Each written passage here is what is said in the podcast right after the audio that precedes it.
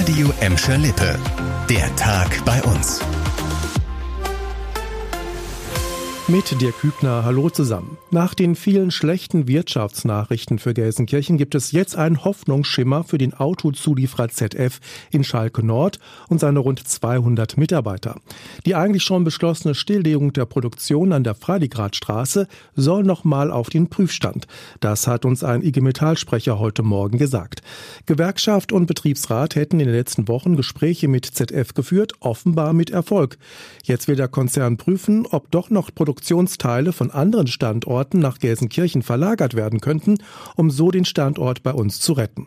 Und das wäre eine echt gute Nachricht für die Beschäftigten und für die Stadt.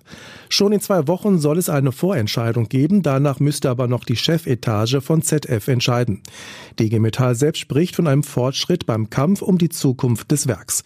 Kurz vor Weihnachten hatten die Mitarbeiter von ZF die Hiobsbotschaft bekommen, dass das Aus für die Produktion in Gelsenkirchen Ende 2024 kommen soll. soll.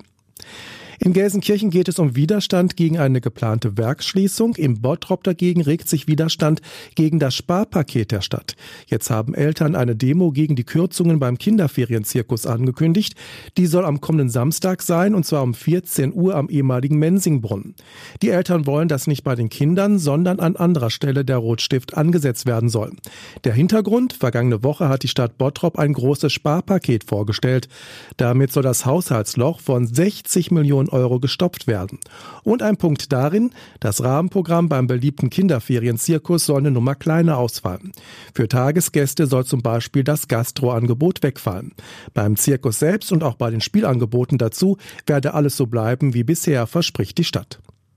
Ganz anderes Thema, brennende Akkus von E-Scootern in U-Bahnen. Das ist in letzter Zeit in mehreren europäischen Städten vorgekommen. Durch die entstandenen Rauchgase wurden jedes Mal gefährliche Schadstoffe freigesetzt und genau das wollen die Verkehrsunternehmen für die Fahrgäste bei uns verhindern. Die Bogestra will in Gelsenkirchen ernst machen. Das Verbot von E-Scootern in Bussen und Straßenbahnen wird wohl zum 1. April greifen. Die Festische will am liebsten eine einheitliche Lösung und wartet deshalb noch Beratungen beim VR zu dem Thema ab. Mitte kommenden Monats wird es da wohl Klarheit geben. Das war der Tag bei uns im Radio und als Podcast aktuelle Nachrichten aus Gladbeck, Bottrop und Gelsenkirchen findet ihr jederzeit auf radio und in unserer App.